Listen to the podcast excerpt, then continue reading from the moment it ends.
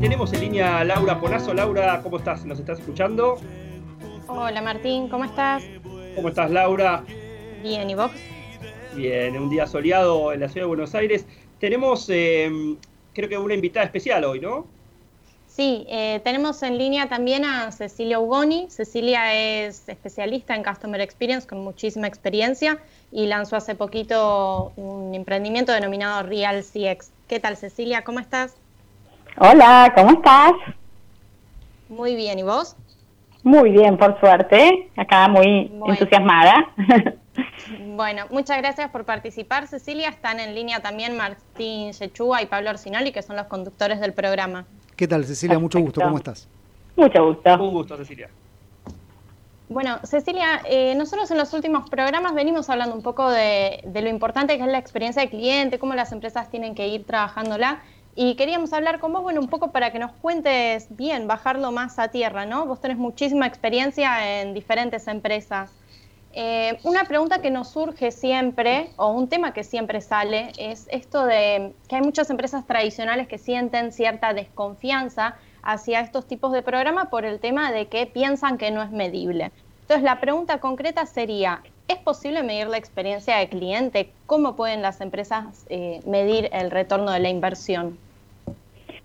Excelente, bueno, es una, es una muy buena pregunta. Este, y hay que como que me anticiparía unos pasos a, contestarla, porque lo más importante es, es, entender qué es la experiencia del cliente, ¿no? Porque es un término, como ustedes dicen, muy, este, muy hablado, un poco de moda, eh, digamos, está muy vigente, pero en realidad hay que entender que la experiencia es ni más ni menos que un tema de percepción, es lo que el cliente percibe cuando interactúa con la empresa, ¿sí? Y esa percepción es algo muchísimo más emocional que racional, es que siente, qué sensación le queda, qué recuerdo va a tener de esa empresa. Y, muchas veces esta, esta misma percepción se forma de lo que esperaba que iba a pasar, o sea, de la expectativa que tenía versus lo que finalmente vive, ¿no? Si te dicen, en dos días te entrego el producto y te lo entregan en tres, uy, qué desastre, llegaron tardísimo. Son un desastre, esa es mi percepción. Ahora, si me dicen de antemano, mira, te va a llegar en cuatro días el producto, y me llegan tres, esos mismos tres días, en vez de ser un desastre, qué desastre, es qué buenos, qué rápidos, qué veloces, ¿no? Entonces todo depende mucho de la expectativa y finalmente, como decimos que es algo emocional, cuanto siempre que en, la vida nosotros vivimos algo que hay una emoción en el medio, buena, mala, digamos, más, más fuerte, más, más suave, o sea, en este caso, por ejemplo, estaba contando una, una eh, desilusión, ¿no? Me iban a entregar en, en dos días y ahora me lo entregaron en tres. Cualquier emoción fija el recuerdo. Y al final cualquier empresa, grande, chica, un emprendedor, una persona que tiene un comercio, alguien que, que tiene una, una pequeña empresa o una enorme empresa con cinco o cinco mil empleados, busca el mismo resultado. Y ese resultado es ganar dinero, si la empresa no gana dinero, no puede subsistir, no puede pagar sueldos, no puede pagar este, alquileres, ni, ni, producción, ni nada. Entonces, la clave para que una empresa subsista y gana dinero es que ese cliente, que los clientes, no solo le compren una vez, sino que vuelvan y le recomienden. Entonces, un poco para contestarte la pregunta, ¿se puede medir la experiencia del cliente? Claro que sí, en el sentido de que la experiencia es qué tan contentos o no están los clientes y qué tanto recompran y nos recomiendan. Porque hoy en día encima eh, los clientes toman en cuenta mucho más lo que le recomienda un amigo, familiar o lo que lee en una en una en un comentario de una página o una red social para, para el cliente y eso es mucho más relevante que cualquier información que le pueda dar la empresa en la publicidad o, o demás, ¿no? Entonces es muy relevante que una empresa entienda y sepa cómo hacer que el cliente vuelva y lo recomiende, porque eso tiene un, vínculo directo con las finanzas de la empresa, con las ganancias. Entonces, ¿se puede medir? Sí, se puede medir. Generalmente se hace a través de encuestas, donde se le pregunta al cliente. Eh, la, pregunta más conocida de las encuestas es una que se llama NPS, que dice, seguro la escucharon, ¿no? Que dice, ¿qué tan probable es que recomiendes a, no sé, la pizzería Carlitos a un amigo o un familiar, ¿sí? Del 0 al 10 eso ahí un poco te da la pauta, que si un cliente te pone un 10, quiere decir que estás feliz, te ama, te adora, es muy probable que ese cliente te vuelva a comprar. ¿sí? Tuvo una muy buena experiencia, se sintió bien y te va a volver a comprar. Y si te dice, no, ni loco lo recomiendo, es muy probable que ese cliente no te vuelva a comprar. Y ahí haces directamente la medición y el vínculo con la recompra, que en determinado es, en definitiva es la, el impacto financiero, ¿no? Bien. Cecilia, Pablo. El NPS, ah, Pablo, una, una, cosita. El NPS, Cecilia, para aclarar, es el Net Promoting Score, ¿verdad? Net Promoter Score, sí, pero para que todo el mundo se la acuerde más fácil, es esa pregunta eh, es, es como que cada vez que ustedes reciban una encuesta, que seguro recibieron, que te hace esa primer pregunta, que dice qué tan probable es que recomiendes, lo que está buscando entender es el vínculo de lealtad que tiene el cliente. ¿Por qué?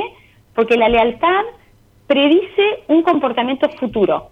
¿sí? Alguien que es leal a una empresa, no sé, vos vas a una, no sé, compras online, este, no sé, este, sushi o unos zapatos y todo el proceso te sentiste muy bien, buen precio, buen producto, te llegó a tiempo, la página fue fácil, vos decís, sí, ¿lo recomendarías? Sí, claro que sí, porque dice, recomendarías a un amigo o familiar, no anónimamente a un ciberespacio, no. O sea, a tu amiga, ¿le dirías comprar zapatos ahí o comprar sushi acá? Entonces, eh, la lealtad, esta que se mide con, con, el, con el índice de recomendación, tiene esa correlación. Antes se preguntaba mucho la satisfacción, ¿no? ¿Estás satisfecho? Y el problema con la satisfacción es que las, uno puede estar satisfecho con 20 empresas al mismo tiempo.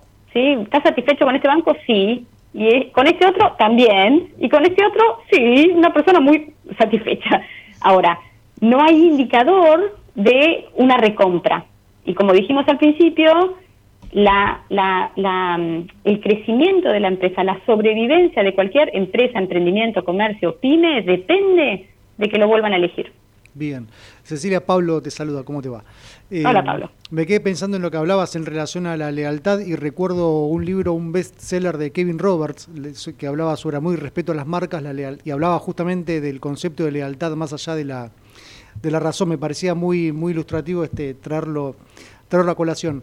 Pero concretamente quería, quería preguntarte en relación a si la experiencia del cliente considerás que es una cuestión este, vinculada con lo generacional, por un lado, este, si hay este, si, la generación Y o los millennials son más proclives a, verse seducidos este, y trabajar sobre las percepciones en relación con la experiencia del cliente, por un lado, y por otro, ¿cómo, cómo considerás que se conjuga la experiencia del cliente con la experiencia del, empleado, algo que hoy las grandes empresas tienen, un, gran desarrollo en esta temática. Bueno, dos preguntas súper interesantes, pero, pero te las divido, te las separo, porque, porque cada una tiene como una, una respuesta. La primera, yo siento que sin duda que eh, la generación más nueva, más joven, ¿sí? es la que un poco marca el camino por un, tema de consumo, ¿sí? Entonces, este, hoy está pasando que estamos viviendo una transformación cultural muy fuerte a nivel clientes, que yo creo que impacta a todas las a todas las generaciones, ¿no? No no solamente a los a los más jóvenes. Tiene más efecto en los más jóvenes, pero en definitiva nos impacta a todos los clientes y tiene que ver con tres cosas puntualmente. Una es eh, la irrupción del Internet. O sea, el Internet nos trajo a nosotros una fuente de información infinita, ¿sí? Antes el cliente tenía dependía de que la empresa le cuente y le dé esa información. Hoy el cliente la, la encuentra por su lado, ¿sí? Yo trabajé muchos años en Frávega como directora de experiencia y acompañé un poco la, esta transformación, porque claro, los vendedores, los chicos que estaban en las sucursales, eran Dios para los clientes, o sea, eran la última palabra. El cliente iba a decir, me quiero comprarte el teléfono, ¿qué compro? ¿No? Porque la voz del vendedor, te estoy hablando de 10, 15 años atrás, era todo. Hoy en día, el cliente por ahí sabe mucho más de ese producto que el, vendedor, porque el cliente hace tres meses que estaba buscando ese producto por internet y el vendedor tiene, no sé, 5.000 productos que vender, entonces no tiene ese grado de, de, información. Entonces, un cliente hiperinformado es un cliente yo también diría muy acostumbrado a la velocidad que trajo la transformación digital. Hoy en día las apps y la velocidad que tenemos con, con, el mundo digital de acceder de forma fácil y simple a las cosas, nos hace como muy este, reticentes al esfuerzo, ¿sí? Yo digo que estamos súper vagos, ¿no? Si cualquier cosa que cueste... Eh, Martín Sí. saluda. Eh, te quería consultar eh, todo esto que estás comentando. ¿Cómo es la aplicabilidad eh, en las pymes, ¿no? De todo lo que es experiencia de clientes, bajado ya más a las pymes, a las empresas por ahí micro y, bueno, y medianas que por ahí tienen menos recursos para poder profesionalizar ¿no? toda, toda su gestión. ¿Cómo, ¿Cómo lo es aplicado a las pymes? 100%. Es más, te diría que en muchos casos es como una enorme ventaja ser una pyme. ¿Sí? o una empresa más chica. ¿Por qué? Porque la clave para que esto, en definitiva, se trata de una forma diferente de manejar el negocio. ¿sí? Este, este concepto que se habla de customer centricity o, cultura centrada en el cliente, que tiene todo que ver con, con, que, con el empleado, ¿no? un poco contestando la otra pregunta, que eh, la, la, experiencia que uno brinda a los clientes es un reflejo de cómo se siente el empleado. O sea, uno no puede dar lo que no tiene si hay un empleado que está desmotivado, que no conoce hacia dónde va la empresa, este, que está completamente, no sé, que está peleado con su jefe, es muy difícil que brinde una buena experiencia al cliente, eh, porque realmente él no lo siente internamente. Entonces, el vínculo entre el empleado y la experiencia es directa, ¿sí? Una frase espectacular que dice, las empresas nunca amarán, amarán a una, a, los clientes nunca amarán a una empresa hasta que sus empleados la amen primero, ¿no? Este, y como hay que cambiar la forma de hacer las cosas, que quiere decir, en vez de tomar decisiones en base a lo que uno le parece, lo que te propone esta disciplina, experiencia de cliente, es tomar decisiones en base a escuchar y entender qué hace que un cliente vuelva y esa información replicala, duplicala, asegúrate que pase siempre. ¿Y qué hace que un cliente no vuelva, te odia, te defenestra en redes y, habla pésimo de vos? Bueno, averigua urgente qué es lo que le pasó, dónde se rompió, dónde se quebró esa experiencia y prioriza arreglarlo. Entonces, la toma de decisiones debería basarse en entender lo que qué hace que el cliente vuelva o no. Cuando vos hablas de una pyme o de una empresa chica, ¿sí? estás hablando de eh, procesos y cantidad de personas y sistemas que son mucho más, más fácil de cambiar. Ahora, la clave es que el número uno de esa empresa, pyme, emprendimiento, esté convencido de que este es el camino, ¿sí? Eh, ahora, si está convencido de que vamos a escuchar a los clientes y vamos a tomar decisiones en base a lo que a lo que nos dicen, ¿sí? Y priorizar lo que les pasa, entonces esto es totalmente aplicable a una, a una empresa chica, mediana o grande, digamos, y el poder que tiene es enorme porque el impacto está directamente en las ganancias. Vienen más clientes, ganas más plata. Es así de simple. Bien, clarísimo. Laura. Sí, sí, te hago una última pregunta. Eh, en línea con, con, la pregunta de Martín, que apuntaba, bueno, a ver si es aplicable a las pymes. Muy brevemente, eh, por si nos está escuchando una persona, ya sea un gerente, un director, un empleado de marketing de una empresa que quiere implementar un programa de este tipo, un programa de Customer Experience, pero es una empresa súper tradicional. ¿Cuáles son las claves para que empiece a trabajar en la experiencia de cliente? ¿Cómo puede hacerlo? Para mí, lo, primero es que tiene que informarse, ¿sí? Tiene que este, eh, un poco conocer cuáles son este, eh, cuáles son los, los aspectos más importantes, en qué tiene que poner foco, digamos, este, yo siempre trabajo, yo doy clases, ¿no? De, de, experiencia de clientes, a lo, que se dedica Real a, formar a las personas. Y un poco cuando uno tiene un conocimiento y sabe qué hacer, por dónde ir, ¿sí? Un poco la experiencia de cliente es algo tan interno de la empresa que simplemente es una cuestión de prueba y error. Entonces, lo primero que te diría es lo primero que deberían hacer es tener súper claro cuál es el propósito de la empresa, a nivel valores, a nivel de qué quieren que sienta el cliente. Lo segundo es preguntarle al cliente cómo se siente, ¿sí? Esta pregunta de qué tan probable es que recomiendes o cómo te sentiste al interactuar con nosotros, fue fácil interactuar con nosotros, nos volverías a elegir basado en tu experiencia. Y esas encuestas, a ver, las puedes contratar un servicio carísimo o puedes hacer Google encuestas que sale cero pesos. ¿sí? O sea, eh, por eso te digo que no, no, no es que para hacer experiencia de cliente tenés que tener una inversión enorme, para nada.